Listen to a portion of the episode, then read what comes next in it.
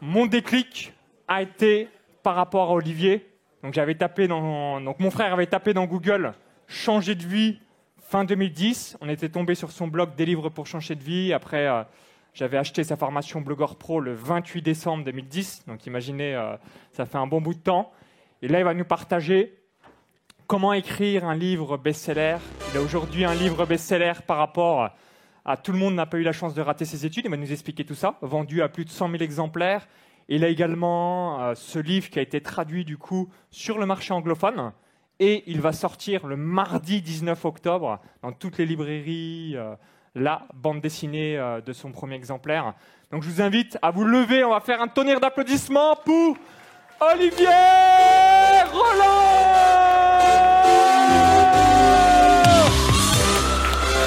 Olivier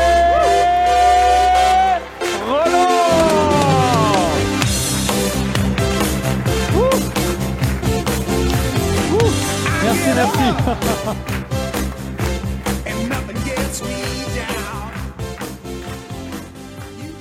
Waouh Quel accueil, quel accueil Alors j'ai un petit jeu euh, quand je viens aux événements en tant que speaker, un petit jeu caché quand les gens viennent me parler. J'essaie de repérer des gens qui ont un talent pour le chant ou une propension à chanter. Et quand je repère quelqu'un comme ça, je lui dis, est-ce que ça te dit de venir chanter juste avant ma conf, histoire de booster un peu l'énergie? Et c'est la première fois dans tous les événements que j'ai fait qu'en fait c'était inclus dans le package. Donc euh, merci Maxence, c'était vraiment super là. Pas besoin d'amener une pauvre victime ici. Là, il y a des gens qui se disent je vais plus jamais parler à Olivier Roland pendant un événement. Et donc la, régie, vous me confirmez, j'ai que 48 minutes. Là, on m'avait dit une heure. hein. C'est bon, ok. Bon, donc, d'accord. Il va falloir que je speed alors. Comment écrire un best-seller? Qui ici a déjà écrit un livre? Peut-être 5% de la salle. Qui veut écrire un livre à un moment dans, dans son, dans son parcours Qui veut écrire un best-seller Ok, d'accord. C'est marrant, il y a plus de mains qui se lèvent pour le best-seller que pour le livre. C'est euh, un peu bizarre. Alors, je vais vous partager euh, le retour d'expérience qui est basé sur donc, mon livre Tout le monde n'a pas eu la chance de rater ses études, qui, qui a dépassé très récemment les 100 000 exemplaires. Euh, et euh, j'ai vu donc tout à l'heure, je crois qu'il y avait. Merci.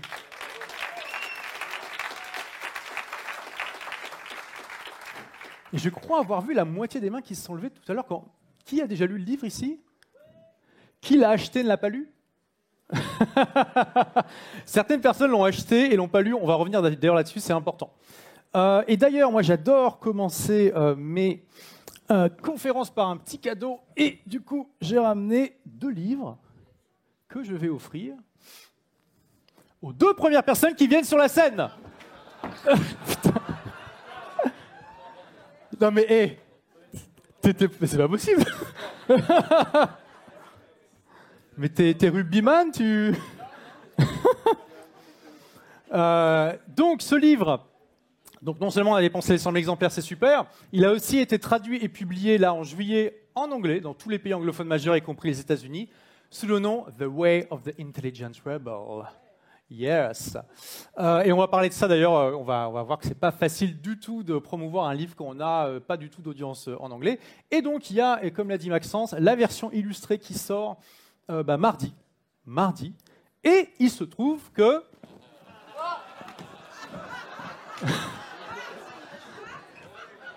J'ai deux livres. Attention, on parle. d'un- Eh, attends, j'ai rien dit, j'ai rien dit, j'ai rien dit. Je parle d'un livre qui n'est pas encore sorti, mesdames et messieurs. Il, en précommande. Il sort dans trois jours. Ceci est une exclusivité mondiale. Je l'offre aux deux premières personnes qui viennent sur scène. Oh my god Oula, mais vous tuez pas non plus, hein Bon, bah je pensais.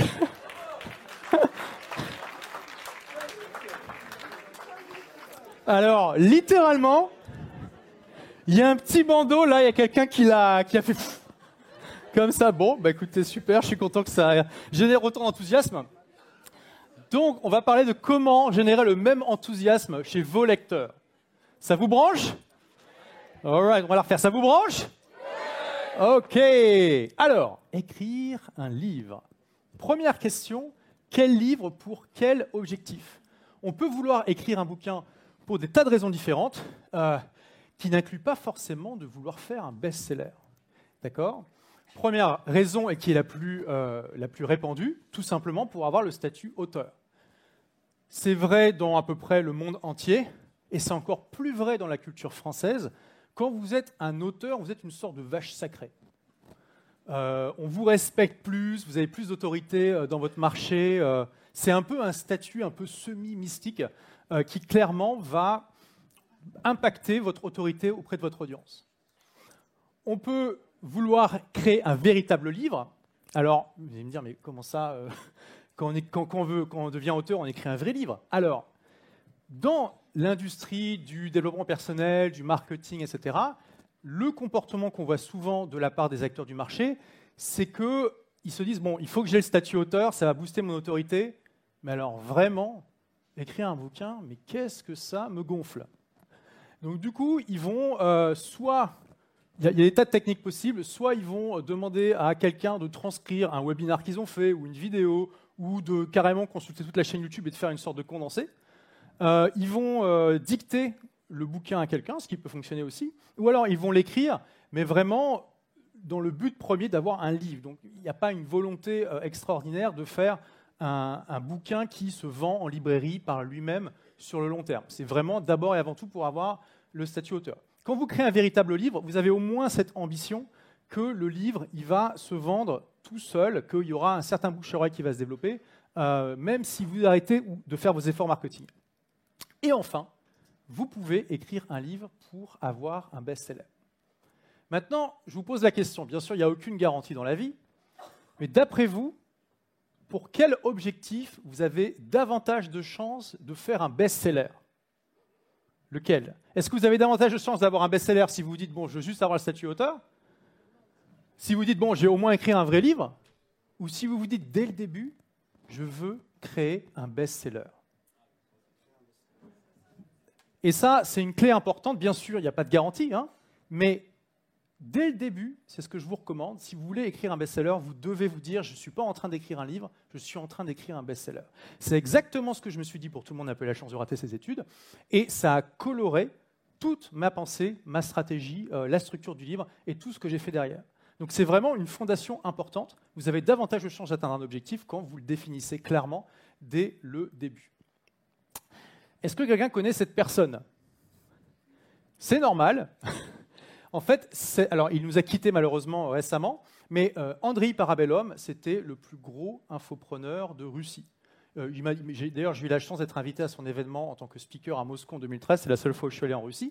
Et lui, il avait une stratégie euh, très impressionnante au niveau d'un livre. Je l'ai rencontré dans un, mastermind américain euh, dont je fais partie depuis plus de dix ans. Et donc, il a, il, a, il a, été dans ce mastermind pendant deux ans. Et grosso modo, on se voit tous les quatre mois à peu près dans ce mastermind. Et à chaque fois qu'on le voyait, on lui disait, bah là, André, euh, quoi de neuf? Il dit, ah bah ça, ça va, je viens de publier 20 livres depuis la dernière fois. c'est cool, maintenant j'ai tout le, rayon, tout le rayon développement personnel qui est à moi dans les librairies en Russie, c'est super, etc. Euh, et donc, ce gars-là, en fait, il a littéralement, alors peut-être plus maintenant qu'il nous a quittés, mais en tout cas, il avait des rayons dédiés à lui dans les librairies russes. Et comment il faisait C'était une machine à contenu. En fait, dès qu'il faisait une formation, un séminaire, un webinar, une vidéo, du contenu qui avait euh, de la substance, il y avait quelqu'un dans son équipe qui en faisait un bouquin, directement. Il n'y avait pas de questions à se poser. Et donc, du coup, il a écrit des dizaines et des dizaines de livres. Et c'était un maître d'ailleurs du euh, recyclage de contenu. Notion que je ne vais pas avoir le temps d'aborder aujourd'hui, mais qui est extrêmement importante pour ne euh, pas avoir toujours à réinventer la roue dans son propre business. Et clairement, il n'y a aucun de ses livres qui n'était un best-seller en tant que tel, mais la quantité de, de livres qu'il a publiés a quand même eu un impact positif sur son business. C'est juste pour vous montrer une possibilité parmi d'autres. Il y a des tas de manières, de stratégies à avoir avec un livre. Qui connaît ce gars?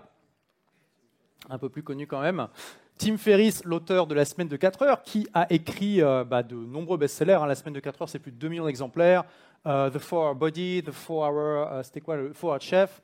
que des livres qui ont dépassé les 2 millions d'exemplaires. Il a écrit un article sur son blog sur comment écrire un best-seller. Et il dit, au bout d'un moment, il ne faut pas chercher à midi à 14 heures. Si vous voulez avoir un best-seller, il faut passer entre 1 à 2 ans de votre vie dessus.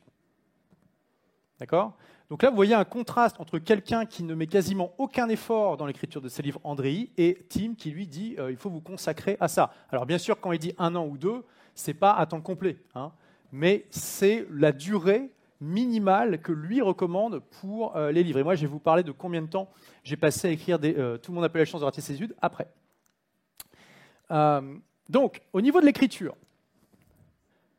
est-ce que c'est bien Donc, vous avez l'objectif d'écrire un best-seller, c'est le, point de départ, ou alors d'écrire un livre pour, pour une des raisons que j'ai données ici. Vous faites un plan avant de démarrer, une sorte de structure, comme si vous, vous créez une formation. Qui a des formations en ligne ici? Ok. Donc c'est la même chose que, quand vous créez votre produit. Vous allez euh, avoir un avatar, donc une, sorte de portrait robot de la personne à, qui, vous allez vous adresser. Et vous allez faire une structure euh, du livre. Bon, là, c'est pas compliqué. Et ce que je vous recommande, c'est aussi de faire dans le plan non seulement la structure du livre, mais aussi comment vous allez le marketer et le vendre. Dès le départ, il faut que ça soit clair. Et bien sûr, ce plan pourra changer. Hein. Comme on le sait, il n'y a aucun plan qui survit euh, à la bataille. Mais c'est important d'avoir ça clair dès le début. Euh, ensuite, vous commencez à écrire, et je vais vous donner un super conseil euh, juste après euh, pour ne jamais procrastiner, n'est-ce pas? Toujours écrire tous les jours vos objectifs, enfin le, nombre de mots que vous êtes donné. un point extrêmement important. Combien de fois on est venu me voir en me disant Olivier, ça fait tellement plaisir de voir dans ton bouquin toutes les références scientifiques que tu as mis. Il y a plus de 400 références scientifiques dans Tout le monde n'a pas la chance de rater ses études. Et j'ai vu clairement la différence de perception que ça fait dans, chez les lecteurs. Euh, dans le monde du développement personnel et du business, c'est malheureusement un peu trop courant que, ben, voilà, on, apprend, oui, on apprend des choses intéressantes, le livre intéressant, mais on ne sait pas trop d'où viennent les, choses que partage l'auteur. On a l'impression qu'il sort parfois un peu des trucs de son chapeau. Ça peut être vrai ou pas, ça peut être basé sur son expérience, ou alors là, il est un peu Don Quichotte qui confond euh, les moulins avec des géants. Euh, et du coup, si vous pouvez appuyer vos dires par des recherches scientifiques, c'est quelque chose de simple à faire qui ne va pas vous coûter trop cher, je vais vous donner une stratégie pour faire ça juste après, et qui va directement faire une différence dans la perception que vont avoir vos lecteurs, mais aussi dans la qualité de ce que vous allez écrire, parce qu'en allant rechercher bah, les recherches du coup dans votre domaine, vous allez parfois tomber sur des choses euh, que vous n'aviez pas envisagées. Ça peut changer votre, vos croyances sur certaines choses, ça peut vous challenger sur certaines choses, ça peut affiner certains points de vue. Euh, je vous donne un exemple tout bête. J'avais prévu, puisqu'il y a toute une partie sur comment euh, apprendre efficacement dans mon livre, j'avais prévu de faire une partie sur le mind mapping. Et je me suis rendu compte que la recherche scientifique est vraiment négative sur l'impact du mind mapping. Non pas que ça soit euh, mauvais en soi, mais quand on compare à d'autres méthodes qui existent, ce n'est pas la plus efficace. Donc du coup, j'ai laissé tomber, je n'ai pas parlé de ça. Euh, et ce que je vous recommande de faire, c'est de faire au début vos propres recherches scientifiques. Et dès que vous le pouvez, embaucher un ou une assistante de recherche. Alors on se dit waouh, mais attends, donc il faut construire un labo et tout, euh, il faut avoir des fioles bizarres avec de la fumée qui sort. Euh. Non, en fait, vous pouvez trouver facilement euh, quelqu'un qui peut vous aider à faire les recherches pour vous sur Upwork. Tout le monde connaît Upwork ici? Qui ne connaît pas Upwork? Ok, donc c'est la plus grande place de marché de prestataires au monde. Vous pouvez trouver des prestataires du monde entier sur Upwork. Et vous pouvez trouver facilement des gens dont c'est peut-être pas le métier, ça peut être le métier, mais euh, en tout cas, ils ont du temps et ils savent aller chercher des choses sur Internet pour vous. Euh, la première personne que euh, j'ai embauchée sur Upwork là-dessus, c'était une Française qui vivait à Dubaï. À l'époque, d'ailleurs, je vivais encore, vivais encore en France, et qui avait été assistante de recherche pour l'Union européenne ou un truc comme ça, un truc super impressionnant.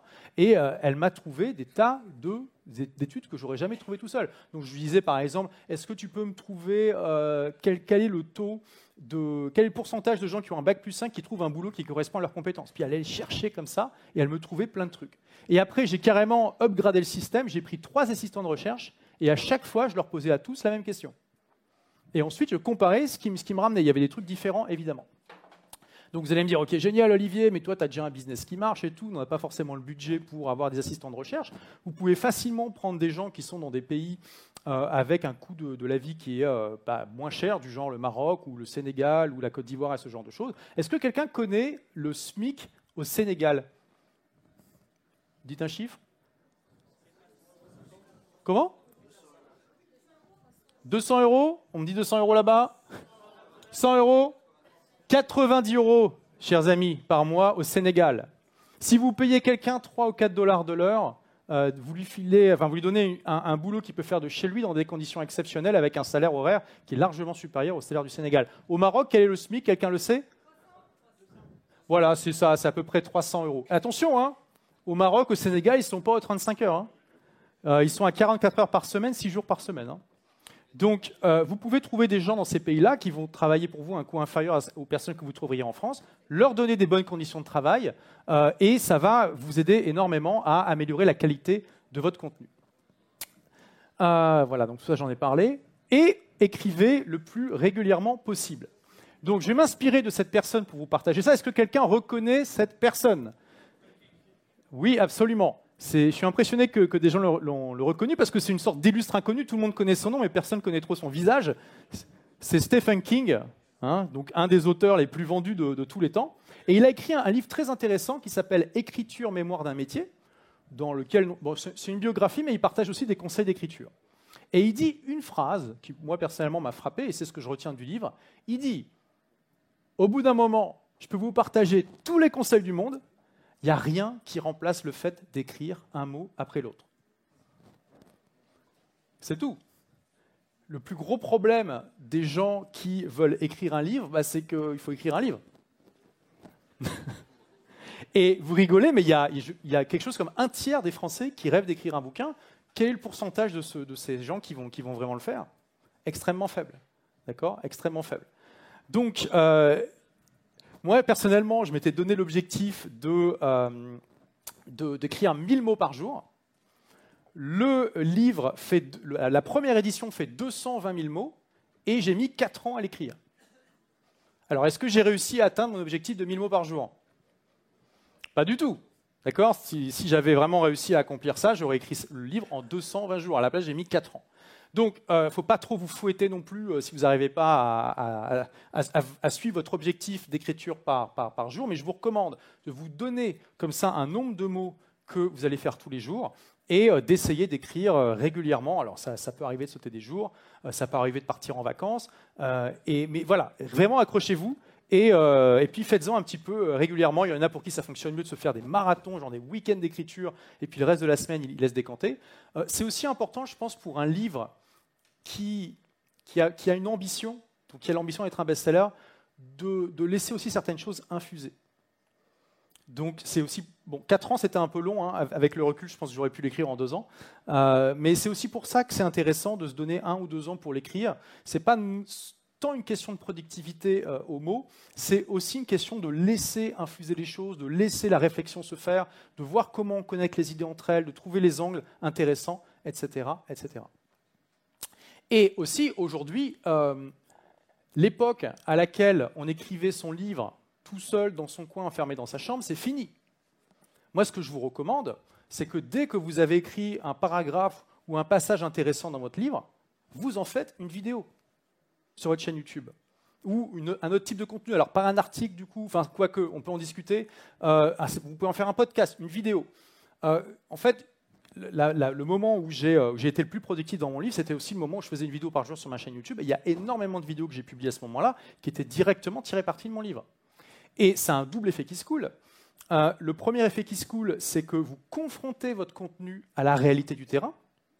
Et vous allez avoir votre communauté qui va vous poser des questions, qui va vous challenger. Vous allez voir si vous avez oublié des trucs, s'il y a des trucs qui ne euh, parlent pas tant que ça, etc., etc. Et le deuxième effet qui se coule, c'est que aussi ça permet de, bah, de communiquer sur le livre sans que ça soit de la pub. D'accord? Ça, permet des années avant ou des mois avant de communiquer auprès de votre audience en disant il y a un livre qui arrive.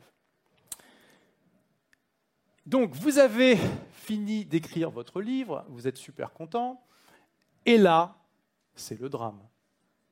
Vous faites l'erreur classique de l'auteur débutant. Alors pourquoi j'ai mis une montagne? Parce qu'en alpinisme, il y, a, quelque chose d'assez intéressant qui se passe. C'est qu'il y a plus d'accidents quand les gens descendent la montagne que quand ils la montent. Comment ça se fait? Eh bien tout simplement parce qu'il y a un biais psychologique. Quand les gens arrivent en haut de la montagne, ils ont l'impression qu'ils ont terminé leur voyage, leur périple. Ils sont là, c'est vrai, c'est ce qu'ils visaient, ils voulaient aller au sommet. Donc euh, ils profitent du sommet et du coup ils relâchent leur attention. Bon, il y a aussi bien sûr des questions de fatigue, etc. Mais du coup ils relâchent leur attention alors que ils ont fait que la moitié du chemin et que l'autre moitié, elle est tout aussi dangereuse que la première. Eh bien, la plupart des auteurs font exactement la même erreur. Ils bossent comme des fous sur leur manuscrit Et une fois que le manuscrit est fini, ils se disent Ah, ça y est, c'est bon, j'ai terminé mon boulot. Grosse erreur. Quand vous avez terminé votre manuscrit, c'est là que commence la course pour le promouvoir. C'est là que commence une partie extrêmement importante de votre travail. Vous devez, je vous ai dit tout à l'heure, d'intégrer la promotion dès le début dans votre plan, et ça doit toujours être quelque part euh, en, fond, en fond dans votre esprit. Comment je vais promouvoir mon livre? Il faut que vous ayez un moteur de recherche dans votre tête qui soit en permanence à la recherche de solutions, d'opportunités, de stratégies pour pouvoir vendre votre livre.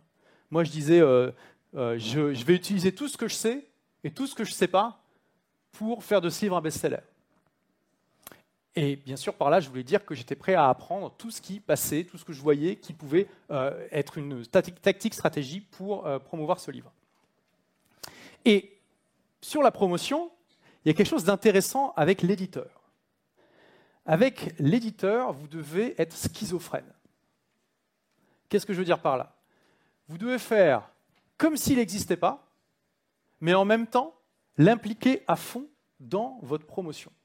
Parce que pourquoi la plupart des auteurs font cette erreur de se dire bah, maintenant que j'ai fait le manuscrit, j'ai plus rien à faire? Parce qu'ils comptent sur l'éditeur, ils se disent maintenant c'est le boulot de l'éditeur de promouvoir mon livre.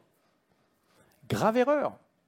Grave erreur oui, votre éditeur, il a signé le contrat, donc il est intéressé par votre bouquin. Bien sûr qu'il va mettre des efforts pour le promouvoir, mais n'oubliez jamais que c'est juste un livre parmi des centaines et des milliers dans son catalogue.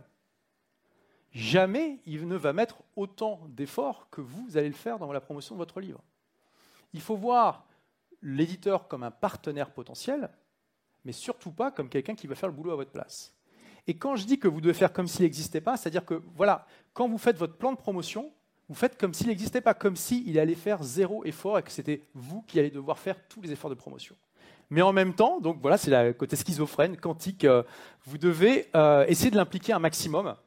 Euh, et donc, comment vous faites ça? Ben, Moi, personnellement, j'avais fait ce que j'appelle ma, Dream Team aux éditions Le Duc. D'ailleurs, un point important aussi, c'est important de bien choisir son éditeur quand vous voulez publier un livre en librairie. Si vous le prenez trop grand, vous allez être un numéro si vous le prenez trop petit, il n'aura pas d'effet de levier dans la distribution, euh, dans la mise en avant. Il faut trouver un juste milieu. Et c'est pas si facile que ça. Moi personnellement, j'avais euh, été contacté par deux maisons d'édition euh, et j'ai pris celle qui me paraissait, donc les éditions Le Duc, celle qui me paraissait la plus accessible, dynamique et en même temps qui avait les moyens de, de promouvoir le bouquin. Et donc, mettez-vous en contact le plus tôt possible avec l'éditeur, passez le voir quand vous êtes dans la ville, euh, rencontrez un peu les gens dans l'équipe, et essayez de comprendre qui fait quoi, et surtout demander, OK, quand le livre va sortir, qui va faire quoi Et vous devez euh, ben, être connecté avec ces gens-là. Moi, donc, j'avais, euh, j'envoyais un mail à tout le monde en même temps, et j'appelais, voilà, salut ma Dream Team, et je donnais des nouvelles quand le livre est sorti, même avant, je donnais des nouvelles. Et je disais, voilà, moi je vais faire ça comme stratégie de promotion, et puis ça, regardez, ça a donné ça comme résultat. Vraiment, j'essayais de les impliquer un maximum. Ensuite, en termes de cible, votre job, c'est de rendre la vie de cette personne incroyable. D'ailleurs, on est, très pixelisé sur l'écran, c'est pas grave. Donc, euh, cette personne qui normalement n'est pas si pixelisée que ça, d'accord? Donc, vous devez rendre sa vie incroyable. Et qu'est-ce que c'est que cette personne? C'est le libraire physique. Alors, je sais que ça peut paraître euh, bizarre, on est en 2021, euh, il y a des livres numériques, il y a Amazon, tout ça. Pourquoi Olivier nous dit qu'il faut rendre la vie d'un libraire de quartier incroyable? Alors, pour plusieurs raisons. Déjà, la plupart des infopreneurs font l'erreur de se focaliser sur Amazon. Parce que c'est en ligne, parce que la plupart des infopreneurs utilisent Amazon pour acheter leurs livres. Qui, utilise Amazon pour acheter ses bouquins ici? Qui lit des livres numériques sur le Kindle? Ok, ouais. Donc, et bah, vous voyez, vous n'êtes pas représentatif de la population, je vais en reparler. Euh, parce que euh, c'est facile, euh, parce qu'il y a un lien affilié, donc voilà, ça permet aussi de, gagner un peu d'argent, mais surtout de suivre les ventes. Et ça, permet aussi, on en parlait tout à l'heure, vous faites un envoi massif sur votre email, sur vos réseaux et tout ça, et pendant une heure, vous êtes best-seller au moins dans votre catégorie et peut-être surtout Amazon. Donc vous êtes là en train de rafraîchir la page là toutes les 5 secondes. Et, là, vous faites Waouh, je suis premier, hop, vous faites la capture d'écran et, et c'est à, trois secondes près. Hein. Trois secondes plus tard, vous êtes tombé troisième. Puis après, vous pouvez dire Ouais, euh, moi je suis best-seller Amazon. Alors bien sûr, vous précisez pas la durée, mais, mais voilà. Donc ça, c'est ce que font la plupart des infopreneurs, et c'est une erreur dramatique. En faisant ça, vous vous tirez une balle dans le pied. Pourquoi? Donc ça, c'est les chiffres les plus récents que j'ai trouvés. 2018, répartition des achats des livres neufs en France en 2018. Et qu'est-ce qu'on voit? Vente en ligne, 21%. Il y a seulement un Français sur cinq qui achète ses livres en ligne. Et bien sûr, vous pouvez bien imaginer que Amazon n'a pas 100% de ces parts-là. Grosso modo, Amazon, c'est quelque chose comme 17% des parts de marché en France. Donc ce n'est pas énorme. Alors pour la boîte en elle-même, c'est très bien, mais par rapport à, euh, à tous les acteurs du marché, ce n'est pas énorme. Et vous pouvez voir que la plupart des livres sont vendus bah, en grande surface culturelle spécialisée ou en librairie. Ou alors il y a même des supermarchés, mais là, pour être en supermarché, c'est quand même un peu plus compliqué. Donc si vous, euh, vous mettez en avant Amazon, le problème c'est que chaque livre qui se vend sur Amazon, c'est un livre qui n'est pas vendu en librairie physique. Et quel est le problème de ça? C'est que votre job, c'est de rendre la vie du libraire incroyable parce que c'est lui qui va décider combien de temps votre livre il reste en rayon et s'il est mis en avant ou pas. Et la plupart des Français, et c'est pareil en Belgique hein, et en Suisse et au Canada d'ailleurs, euh, la plupart euh, donc des Français vont en librairie physique et il y a des tas de gens qui vont vous découvrir si le livre est bien mis en avant dans la librairie, s'il est disponible, etc., etc. Tandis que sur Amazon, bon, ce qui est bien, c'est qu'il y a l'algorithme qui va commencer à recommander votre livre dès qu'il va se vendre un petit peu. Il y a, vous savez, le fameux, euh, les, clients qui ont acheté ceci ont acheté cela. Euh, il, est apparu, il va peut-être apparaître une fois ou plusieurs fois dans le top des ventes, mais qui va voir régulièrement le top des ventes sur Amazon? Vous entendez les ballots de paille qui passent là? Il n'y a absolument personne, d'accord? Donc, euh, plus votre livre va se vendre dans les librairies physiques, et plus il a de chances d'être mis en avant. En fait, c'est une sorte de boule de neige positive. Et aussi, euh, les libraires, ils vont le voir, le repérer. Et, ils ont, beaucoup de libraires ont une sorte d'attachement émotionnel aux livres qui se vendent bien. Euh, il y en a certains qui, vont le les lire d'ailleurs. Moi, mon livre a déjà été sélectionné par deux FNAC différentes pour être mis en avant ils, ont, une sorte de truc comme ça, de label, euh, et c'est des, vendeurs de rayons qui, ont, lu le bouquin et euh, qui, l'ont mis en avant. Et ça, ça ne se serait pas passé si ce n'était pas vendu autant en librairie physique, etc., euh, etc. Et pareil donc pour les, livres, numériques, vous pouvez voir que là, donc ça, évolue quand même. Hein. Là, c'est les chiffres donc de 2017. En tout, il y avait 8% des, des, livres qui étaient vendus au format numérique, 13% donc en 2000 en 2020. Donc 2020, il y a eu le Covid aussi, donc ça, a dû jouer. Mais on peut voir qu'en fait, quasiment la moitié, c'est des bouquins euh, universitaires, des trucs euh, un peu lourds qui ne vous concernent pas. Donc pareil, misez pas tout sur le Kindle, sur les livres numériques, etc. etc. D'accord? Euh, Vous devez viser la vente de livres papier. Encore aujourd'hui, je sais que ça peut paraître incroyable, mais en 2021, c'est ce qui va vous permettre d'avoir un effet de levier sur le reste des ventes. Donc là, c'est euh, justement la répartition des ventes du, euh, euh, livre. Donc 65% papier, 9% numérique. Vous voyez, c'est quand même pas énorme. On a quand même 26% qui s'est vendu sur le format audible. Mais là, dans le cas où tout le monde a peu la chance de rater ses études, il y a un petit biais statistique parce que vous avez vu la taille du livre? Qui l'utilise le matin pour faire sa muscu? Voilà. Donc euh, c'est une taille qui intimide beaucoup, euh, beaucoup euh, les gens. Et du coup, il y a pas mal de personnes finalement qui soit ont acheté le bouquin et se sont dit bon, ça paraît un peu gros quand même, j'ai plutôt écouté la version audio, ou qui l'ont découvert en audio. donc l'audio d'ailleurs, pensez-y, c'est vraiment important d'avoir ça aujourd'hui. Alors dans mon cas, si vous passez par un, par un, bon libraire, il va vous proposer ça dès le début, il va faire un, un partenariat avec Audible. moi dans mon cas, en fait, le livre commençait déjà à se vendre. Euh, puis il y a mon éditeur qui me dit Hey, voilà, euh, il y a Audible qui veut, euh, qui veut adapter au format audio, est-ce que tu es d'accord? Je réponds Je fais Oui, génial. D'ailleurs, j'aimerais bien faire au moins le premier chapitre histoire d'accueillir les lecteurs. Et après, je, dirais Voilà, je passe la, main au narrateur. Ils m'ont dit Ah, trop tard, ça y est, c'est déjà enregistré. Donc je leur ai dit Vous êtes vraiment efficace, c'est même un peu trop, quoi. bon, ça, c'est l'anecdote, mais voilà Pensez aussi à l'audio, euh, ça permet de toucher un public différemment, un nouveau public. C'est aussi pour ça qu'on fait une version BD, je vais y revenir. Alors, vous avez anticipé ce travail de promotion, vous avez impliqué votre éditeur, vous comprenez que c'est le libraire qui doit être votre meilleur ami. Euh, vous avez donc terminé le manuscrit et là, vous êtes prêt à sortir le livre. On est peut-être quelques mois avant, vous êtes en train de, de monter un peu toute la sauce. Il faut préparer tout ça. Première chose, la communauté. Et tout à l'heure, je vous ai dit, surtout, écrivez pas votre bouquin tout seul dans votre coin, euh, ça ne sert plus à rien. Et d'ailleurs, quand je vous dis que euh, c'est fini l'époque, ça fait longtemps déjà que les auteurs, ils écrivent plus euh, forcément tout seuls dans leur coin.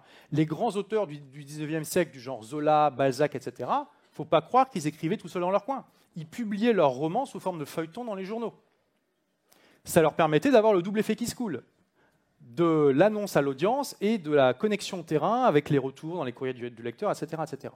Donc, vous faites ça, mais ce qui est génial aussi, c'est que vous allez bâtir automatiquement, et ça c'est le troisième effet qui se coule, vous allez bâtir une communauté de gens qui sont intéressés par, par, le, par les sujets du livre.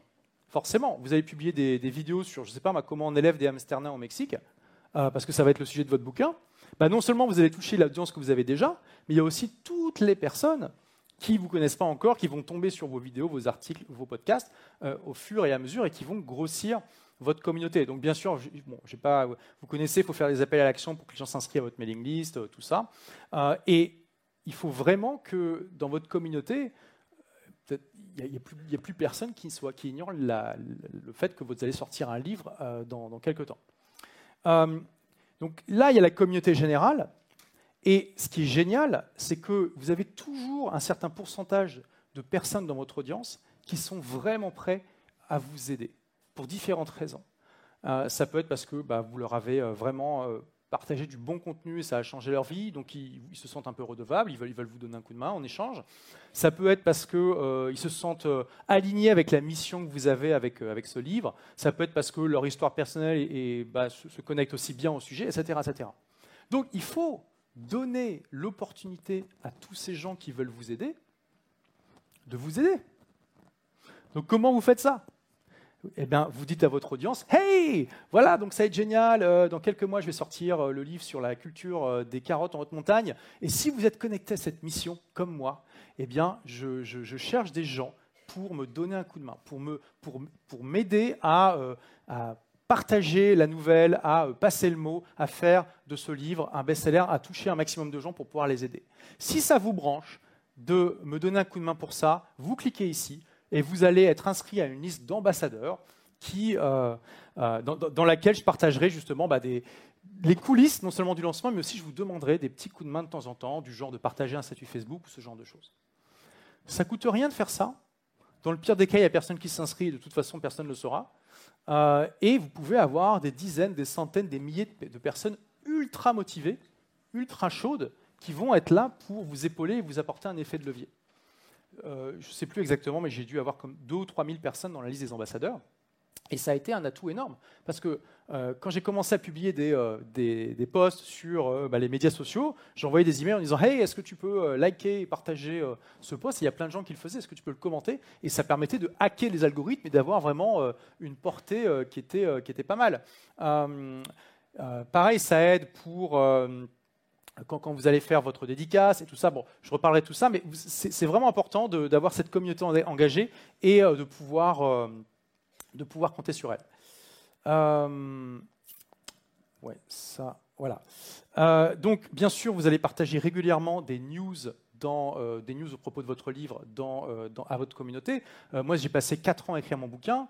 régulièrement, régulièrement, je disais, voilà, j'en suis là, j'ai écrit le chapitre, oh là là, finalement, ça prend plus de temps que prévu, etc. Ça permet de, garder le contact avec votre audience sur ce sujet. Deuxième effet qui se coule, j'aime bien les effets qui se coulent, c'est que du coup, c'est aussi génial pour lutter contre la procrastination. Parce que moi, j'allais aux événements, et la première question que les gens me posaient, c'était Alors, il sort quand ton bouquin? Ah, ben, je pense que j'en ai encore pour deux ans, là. Écoute. Euh, euh, et du coup, ça, vous booste pas mal, ça vous évite de, tomber un peu trop dans, l'inaction. Euh, vous avez ces, personnes qui vont vous rappeler à l'ordre, entre guillemets, régulièrement. Les concours. Les concours. oups. Oula, je suis reparti en arrière. Donc, les concours régulièrement, je faisais des concours euh, auprès de mon audience pour les engager sur différents aspects du livre. Et ça aussi, c'est une clé extrêmement importante. Non seulement vous ne devez pas rédiger votre livre tout seul dans votre coin, mais vous devez même faire participer votre communauté à sa création. Donc, le truc le plus évident et le plus euh, efficace, c'est euh, d'avoir plusieurs maquettes de couverture et de faire voter votre audience pour ça. Donc, et même le titre, moi, j'ai galéré pendant des mois et des mois. J'avais le livre et j'avais qu'un titre provisoire. Je ne sais même plus ce que c'était d'ailleurs. J'ai préféré l'oublier, je pense. Euh, et, j'ai demandé à mon audience, d'après vous, voilà, le livre ça va parler de ça, vous le savez, l'avatar c'est ça, quel sera le meilleur titre? Donc j'ai eu des centaines de propositions, et au final j'ai choisi un titre qui n'était pas du tout dedans. Mais au moins, j'ai demandé à mon audience, et il y a des gens qui se sont impliqués dans le processus. Pour la petite histoire, d'ailleurs c'est mon éditeur qui a trouvé, euh, le titre, euh, d'où l'importance aussi, je vais, y revenir, de passer par un éditeur classique. on était littéralement, j'étais en train de manger avec lui à Londres, euh, et, on était entre la poire et le fromage. Et je lui dis, écoute, Stéphane, je suis vraiment embêté, j'ai toujours pas le titre. Il me regarde et me dit, j'ai exactement le titre qui te faut. Alors, il n'a pas fait cette voix-là exactement, mais c'était un peu comme ça. Il me fait, tout le monde a peu la chance de rater ses études. Et là, il y a une lumière qui est descendue du ciel. et non, mais c'est incroyable, ça faisait des mois que je cherchais le titre. Et là, je me suis dit, mais c'est excellent, c'est génial, c'est exactement ça. Bon, donc votre, audience, elle ne va pas toujours vous donner toutes les clés, mais c'est important de l'impliquer à tous les niveaux. Euh, donc la couverture, euh, j'étais passé sur 99 Design, on avait eu quelque chose comme euh, six couvertures que j'avais shortlistées. J'ai demandé à mon audience de voter. Et là, par contre, on a bien pris la couverture qui a été choisie par les gens. donc toujours deux effets qui se coulent. Votre audience, elle est super impliquée. Et quand le livre sort, ce n'est pas n'importe quel bouquin, c'est un bouquin auquel ils ont participé. Vous voyez, il y a une différence d'engagement émotionnel et vous êtes sûr qu'il est connecté à la réalité du terrain. C'est un. qui connaît les deux éléments les plus importants pour vendre un livre? C'est pour voir si vous suivez. Hein. Ouais, la couverture exactement. Et le deuxième? Absolument. Absolument. Et je sais que ça peut paraître, c'est pas bon pour l'ego. On a passé des années à écrire notre bouquin, on sait que le contenu est génial, mais n'empêche qu'il y a plein de gens qui vont décider déjà s'ils le prennent dans les mains, juste si la couverture et le titre leur plaisent. C'est dingue quand même. Mais quand vous faites ça, justement, vous êtes sûr qu'au moins, ça plaît à une partie des gens et que ça, vient de données concrètes et pas juste de votre imagination. Euh, ensuite, bien sûr, bah, vous allez utiliser tous les supports, hein, ça c'est évident. Euh, tiens, normalement, il y avait des, trucs. Bon, voilà. Euh, si, vous voulez créer un best-seller, que c'est le, vraiment le, votre projet de cœur, n'hésitez pas à allouer un budget sans retour sur investissement direct. Je sais que nous, entrepreneurs, euh, on a l'habitude de toujours calculer euh, la plupart des choses qu'on fait en euh, qu'est-ce qu'on va avoir comme résultat pour la quantité de travail qu'on a. Est-ce que je vais avoir un effet de levier? Est-ce que je vais avoir un bon retour sur investissement? Et c'est bien de penser comme ça. C'est ce qui nous permet d'avoir des business efficaces.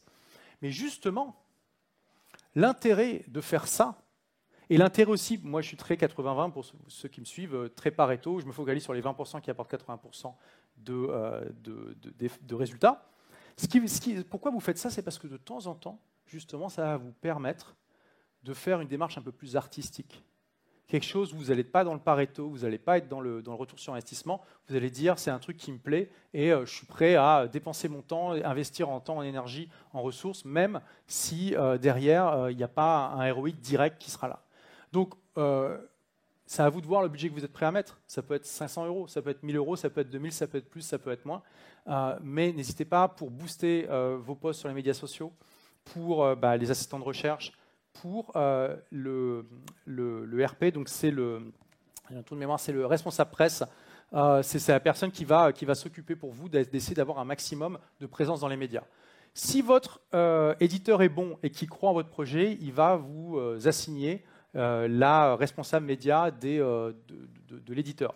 Mais pareil, c'est toujours la même chose. Vous faites comme si l'éditeur n'existait pas. Il vous faut le, le vôtre à vous. Moi, j'en avais deux, en plus de celui fourni par l'éditeur. Et j'ai eu un budget de quelque chose comme 8 euh, ou 9 000 euros juste pour ça. D'accord? Bien sûr, vous mettez, euh, euh, bah, le budget que vous pouvez. Et j'ai utilisé ça pour convaincre éditeurs et libraires, de, enfin le libraire de, mettre en avant le livre. une petite anecdote.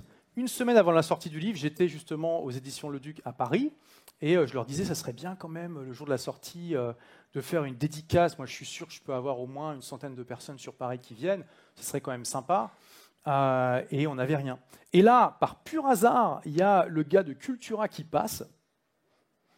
Donc je me dis, bon, bah, c'est l'occasion, l'opportunité, l'univers m'envoie un signe, euh, prenons-le. quoi. Et je commence à, lui pitcher mon livre. Il me dit, oui, alors, euh, vous savez, bon, une semaine, c'est vraiment court comme délai. je ne sais pas, on va voir si on peut faire ça. Et je lui dis, attendez, je vais vous montrer un truc et après vous me dites. Et je lui montre le post qui annonce la sortie du bouquin. Et à l'époque, il y avait déjà 3 ou 4 000 likes, un truc comme ça, des centaines de commentaires, des, dizaines et dizaines de partages.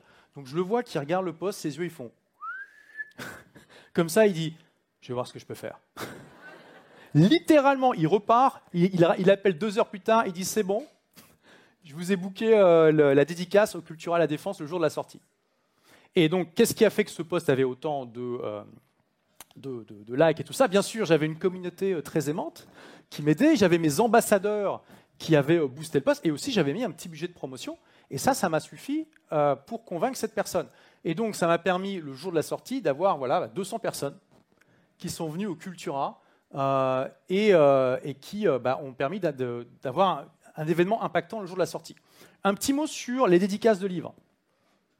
C'est vraiment pas scalable. D'accord? Vous n'allez pas en faire des milliers. Et c'est pas ça qui vend en tant que tel les bouquins. Mais il y a deux effets positifs importants. Le premier, c'est pour l'autorité, parce que bien sûr, vous allez avoir quelqu'un qui va filmer tout et après, vous pourrez en faire des vidéos, des photos, etc. Et le deuxième, c'est pour créer la légende chez vos nouveaux meilleurs amis, qui sont les libraires. Et c'est là aussi que c'est intéressant d'avoir un, éditeur classique, parce que Stéphane Leduc m'a dit, tu sais Olivier, nous on ne se rend pas compte, mais si un libraire arrive à vendre 100 exemplaires d'un livre en une journée, pour lui c'est un événement extraordinaire.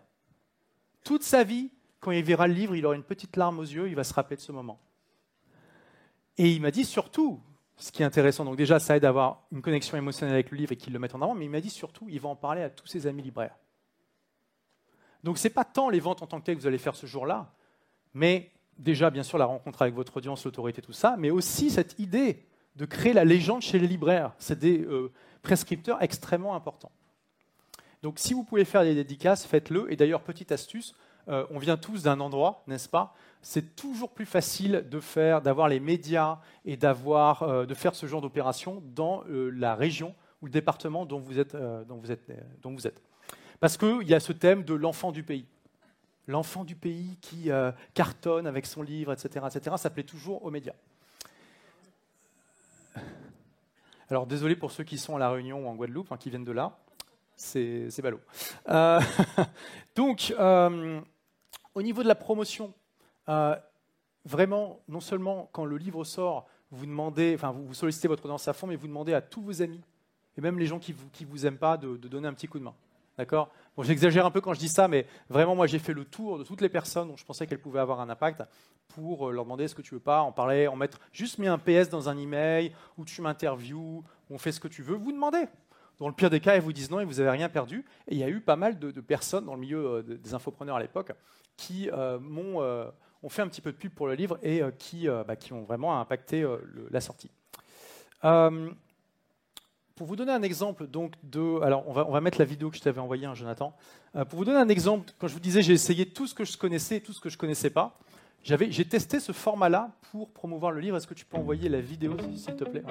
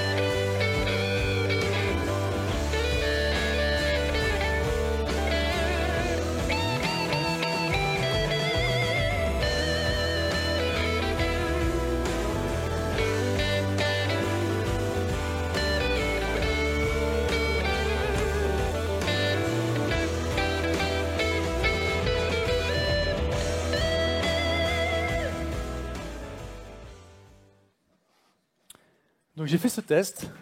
Merci.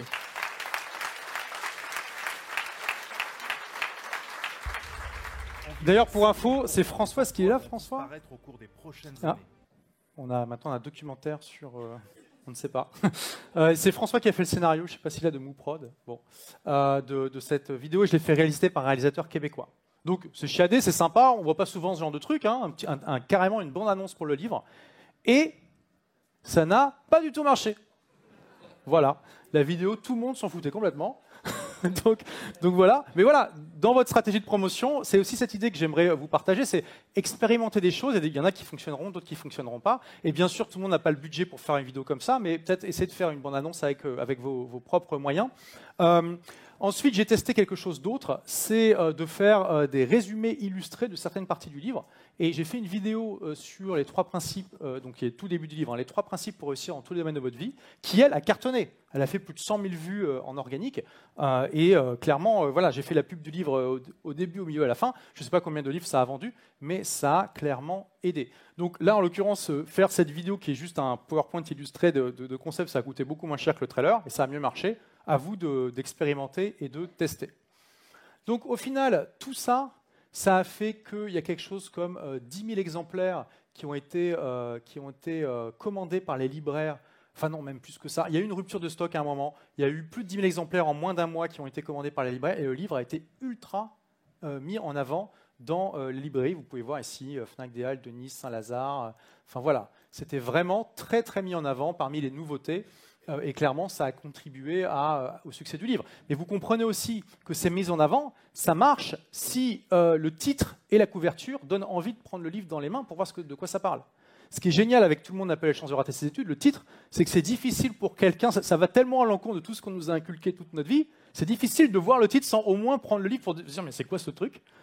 Et donc ça suscite la curiosité et c'est ce qu'on demande à un bon titre. Est-ce que, pour ceux qui ont lu le bouquin, est-ce que le titre résume bien le livre Vous trouvez? Ok. D'accord. Pour, pour moi, ça résume un point du livre et, de manière extrêmement, euh, on va dire, grossière. Pour dire, voilà. C'est comme la semaine de 4 heures. Est-ce que euh, quelqu'un se rappelle qui, a lu la semaine de 4 heures ici? Euh, Est-ce que vous vous rappelez du chapitre dans lequel Tim Ferriss dit qu'il faut travailler 4 heures par semaine? Pourquoi? Parce qu'il y en a, il, nulle part dans le livre, il dit qu'il faut travailler 4 heures par semaine. Ce n'est pas du tout écrit. Et il explique, en fait, le titre, je l'ai trouvé en faisant des tests de pub sur AdWords. Et pourtant, il y a plein de gens qui sont persuadés que la semaine de 4 heures, ça parle du euh, de fait de travailler 4 heures par semaine, alors que pas du tout. C'est là où vous, remarquez les gens qui ont vraiment lu le bouquin ou pas. Euh, donc, juste pour vous dire, le titre, c'est à double tranchant, d'accord? Il faut qu'il soit un peu euh, provocateur, qui donne envie de prendre le livre, mais sachez aussi que c'est aussi ce qui positionne votre livre et que pendant des années, peut-être le reste de votre vie, il y a plein de gens qui auront à moitié lu le bouquin ou pas du tout, qui vont, qui vont euh, euh, résumer votre bouquin au titre. Donc voilà, à manier avec précaution, mais c'est important. Donc ça a permis aussi bah, d'avoir pas mal de, de couverture presse. Sachez que quand vous sortez un livre, c'est le meilleur moment pour être dans les médias. Vous pouvez euh, prendre euh, des, euh, bah, des- spécialistes des médias, mettre un budget de 50 000 euros et tout ça. Si vous n'avez pas d'actu, tout le monde va s'en foutre complètement. Les médias, il leur faut un- une sorte de point d'ancrage, il leur faut une, une nouveauté, une actualité qui euh, leur permette de parler de vous. Donc le moment où vous sortez votre livre, c'est là où il faut y aller à fond en termes de promotion dans les médias, faire des communiqués de presse, avoir des gens qui vous aident, etc. etc. parce que c'est là où vous allez avoir le plus de résultats par rapport à vos efforts. C'est un véritable effet de levier, la sortie, euh, la sortie du livre. Et puis voilà, c'est des choses dont, vous, allez pouvoir, vous allez pouvoir après utiliser pour le reste de votre vie. Là d'ailleurs, pour info, moi je montre ces, euh, captures d'écran euh, quand, quand je démarre mes webinars. Hop. Donc, ça, il y a eu deux éditions de Tout le monde n'a pas eu la chance de rater ses études. Donc, il me reste combien de temps concrètement? Parce que je sais que le chronomètre n'est pas euh, bon là. Il me reste 10 minutes, c'est ça? Je vois rien du tout là. Euh, deux heures, bon, c'est bon, ok, super. Euh, en plus, c'est la dernière, c'est ça qui est génial, on peut déborder un petit peu quand même. euh. Il y a juste Maxence qui va pas m'aimer, c'est pas grave. Donc, est-ce que quelqu'un remarque quelque chose sur cette couverture d'intéressant? Il il y a eu deux éditions, pardon? Absolument. Préface de Xavier Niel. Xavier Niel a préfacé la deuxième édition de mon livre. Mais euh, ce que la plupart des gens ne savent pas, c'est que j'avais contacté Xavier Niel euh, pour la première édition. Alors le livre était déjà sorti, j'étais passé sur BFM pour parler de mon bouquin. Il y avait un autre auteur avec moi qui lui avait eu une préface de Xavier Niel. Donc je lui dis à la fin, je lui dis mais comment t'as fait? Il m'a dit bah, j'ai utilisé cette nouvelle technologie qui s'appelle lui demander. J'ai fait d'accord. Euh, mais comment tu lui as demandé euh, T'as son email? Il fait bah oui j'ai son email. Tu veux son email? Je fais ah ouais carrément. Donc bon le livre était déjà sorti mais je me suis dit c'est pas grave pour une réimpression et tout ça. Je lui écris, alors je fais une faute sur son nom, hein. je mets Niels, voilà. Voilà, je suis l'auteur, machin, machin. Euh, je vous écris pour vous proposer d'en écrire la préface, étant donné votre attachement, parce que je me suis dit que Xavier Niel, c'est excellent, parce que c'est un hacker. Alors, il a le bac, mais il a, il a arrêté ses études. C'est un entrepreneur. Il est euh, très critique du système éducatif et il a créé une école 42. Hein, je pense que qui connaît 42 ici Voilà, qui est extrêmement disruptive. Et je me suis dit, mais c'est en fait, j'y avais pas pensé, mais c'est parfait, quoi. Ce serait vraiment génial d'avoir une préface de lui. Donc, je lui écris le 7 décembre 2016. Euh, pas de réponse. J'attends, je me dis, bon, c'est pas grave, c'est les fêtes. Parce qu'il faut savoir que Xavier il a quand même la réputation de répondre à ses emails. Hein. Euh, donc j'attends, je me dis, bon, ça doit être les fêtes, je vais attendre, je ne vais pas le, spammer. Hein. donc j'attends, je je suis, vraiment très patient, j'attends le 21 janvier. Je me dis, euh, voilà, on ne sait jamais des fois qu'il devrait cuver un truc. On ne sait pas. Donc bonjour Monsieur Niel, cette fois-ci c'est bien, j'ai bien écrit son nom de famille. Amélioration. Je me permets de vous relancer. Et là, il me répond euh, donc quatre jours après, Bonjour, Camille et Isabelle en, copie me regardent. Euh, regarde. Donc j'ai regardé après, Camille c'était genre la responsable presse d'Iliade et Isabelle, un truc pour Free aussi dans ce genre-là. Et donc je reçois une réponse un mois après qui dit Merci pour votre proposition, malheureusement nous ne pourrons pas donner suite. Au revoir. Aucune explication. C'est pas grave. Je me suis dit Bon, bah, ok, c'est pas grave, j'ai tenté. c'est un nom. ok. Et là, la deuxième édition va sortir et j'étais en voiture avec, euh, avec ma... Oui, donc là, voilà, je me suis à nouveau trompé dans son nom. je ne sais pas pourquoi j'aime bien l'appeler Niels. Aucune idée. Euh, et donc, bref, j'étais en train de discuter avec quelqu'un euh, et on s'est dit, mais... et là, je me suis dit, mais j'ai eu une ampoule qui s'allumait au-dessus de ma tête. Je me suis dit, mais attends, c'est pas parce qu'il m'a dit non une fois que c'est un nom pour la vie. Ça fait trois ans que je l'ai pas contacté. Je pense qu'il va, déjà, il va se rappeler de moi. Et dans le pire des cas, il ne m'en voudra pas si je le relance à nouveau. Et je me suis dit, on ne sait jamais, entre deux, j'avais euh, donné une conférence à l'école 42, peut-être qu'il l'a vu, j'en sais rien. Je le contacte donc le 12 juillet. Il me répond une demi-heure plus tard, OK. Alors vous pouvez voir qu'on échange des romans hein, par email. Mais c'est aussi pour ça, j'ai eu la chance de le rencontrer après. Il passe 3-4 heures par jour à répondre à ses emails. Hein. Incroyable. Mais euh, c'est aussi parce qu'il fait des emails comme ça, sinon il ne pourrait pas. Et là, je ne sais pas si vous voyez, mais il me joint une capture d'écran. Il me joint une capture d'écran, donc je l'ouvre, et qu'est-ce que je vois? Sa commande de mon livre, genre deux mois avant. Et c'est là que j'ai compris, que j'ai découvert que Zaviniel avait acheté et lu mon livre. OK Et c'est pour ça que tout de suite, vous avez vu la différence, hein, un mois et demi avant la réponse, puis un mois, et puis non, et puis là, oui, en une demi-heure. Et donc, euh, c'est aussi quelque chose euh, d'important. C'est pas parce que vous avez un nom aujourd'hui que vous aurez un nom demain. Et votre livre, il peut se faire son propre chemin, il peut se créer sa propre réputation et vous ouvrir des portes que vous auriez jamais eues sinon. Je n'aurais jamais rencontré Xavier et, bah, il n'aurait jamais rien écrit pour moi si, euh, si je n'avais pas écrit ce bouquin. Et c'est ça aussi l'intérêt d'écrire un best-seller. Parce qu'on me demande parfois, mais pourquoi tu n'as pas auto-édité un livre, Olivier euh, C'est quand même, euh, tu aurais gagné plus d'argent. Mais je n'ai pas fait ça pour gagner de l'argent. En fait, en 2012, j'étais à un niveau dans ma vie où j'avais une boîte qui me permettait de gagner bien plus d'argent que ce que je pouvais en dépenser. J'ai inspiré des milliers de personnes, il y en a plusieurs qui ont, partagé ça tout à l'heure. Je voyageais déjà six mois par an, et je me suis dit, mais c'est génial Mais le problème, c'est que qu'est-ce que je fais du coup? Et c'est là, et ça, c'est un problème qui va toucher tous les entrepreneurs à succès au bout d'un moment, peut-être pas tous, mais une grosse partie. Euh, et je me suis dit, euh, ben, en fait, je me suis connecté en haut de la pyramide de Maslow, je me suis demandé comment je peux me réaliser et apporter encore plus de valeur au monde. Et c'est là que je me suis dit, bah, j'ai ce rêve de devenir auteur, donc je vais créer mon chef-d'œuvre. Je vais créer mon chef-d'œuvre. Je vais tout donner pour l'écrire. Et ne me faites pas dire ce que j'ai pas dit. Hein, le, livre, il est très imparfait. Hein. Des fois, je l'écoute au format audio dans la douche. Je me dis, mais pourquoi je dis ça comme ça? Pourquoi Mais pourquoi tu te répètes encore? Fuck. Donc à chaque fois que je, le, revisite, je vois des choses à améliorer. N'empêche que j'ai tout donné pour, pour ce livre et que ça a été donc cette démarche artistique que dont je vous parlais tout à l'heure c'était quelque chose, c'était une mission en fait. Et j'avais pas de ROI euh, j'avais pas de visée de ROI par rapport à ça. Et ça, c'est une clé pour tous les entrepreneurs qui sont bloqués en mode OK, j'ai accompli tous mes objectifs, je fais quoi? Lâcher un peu du lest sur le ROI, hein, je me répète, mais c'est important, et essayer de faire quelque chose d'artistique qui vous remplit de l'intérieur et qui n'a pas de, retour immédiat sur la boîte. Après, je ne suis pas fou. Hein. Je veux dire, euh, j'ai fait aussi en sorte que si le livre fonctionnait bien, ça allait aider mon business, et c'est ce qui s'est passé. Mais je n'ai pas fait ça euh, euh, en premier lieu. Et il faut savoir qu'il y a eu un coût d'opportunité important. Si j'avais mis la même quantité de travail et d'effort pour créer des produits, j'aurais gagné bien plus d'argent. Mais ce n'était pas mon objectif, ce n'était pas ma priorité, et probablement que je n'aurais pas mis autant d'énergie et d'effort sur les autres produits parce que je n'étais pas aussi enthousiasmé par ça.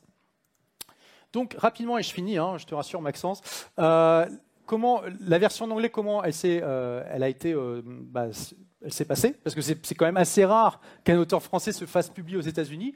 Bon là, c'est un mix de, euh, chances que j'ai saisi au passage, euh, d'opportunités et tout ça. Ça fait des années que je fais partie d'un mastermind américain. Et dans mon mastermind, il y a Reed. Il s'appelle Reed le gars. Donc le mec, il s'appelle euh, Lecture, quoi. Incroyable.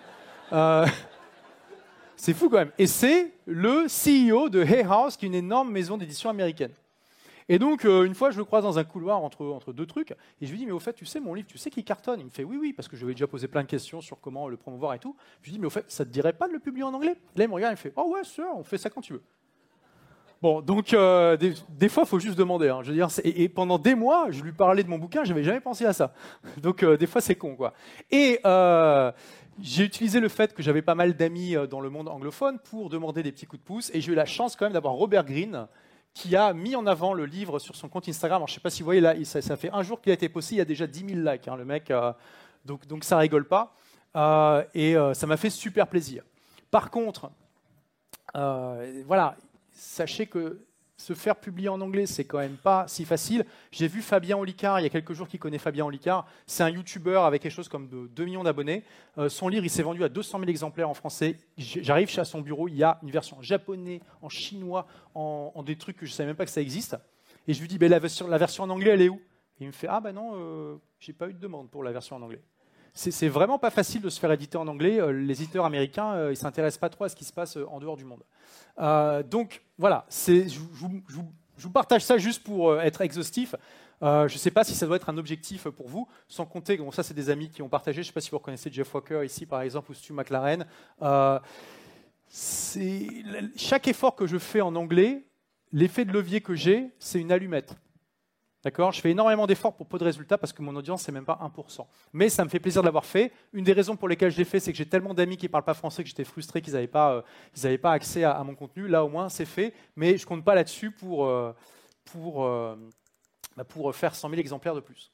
Même si le but, c'est d'au moins faire 10 000 exemplaires en anglais.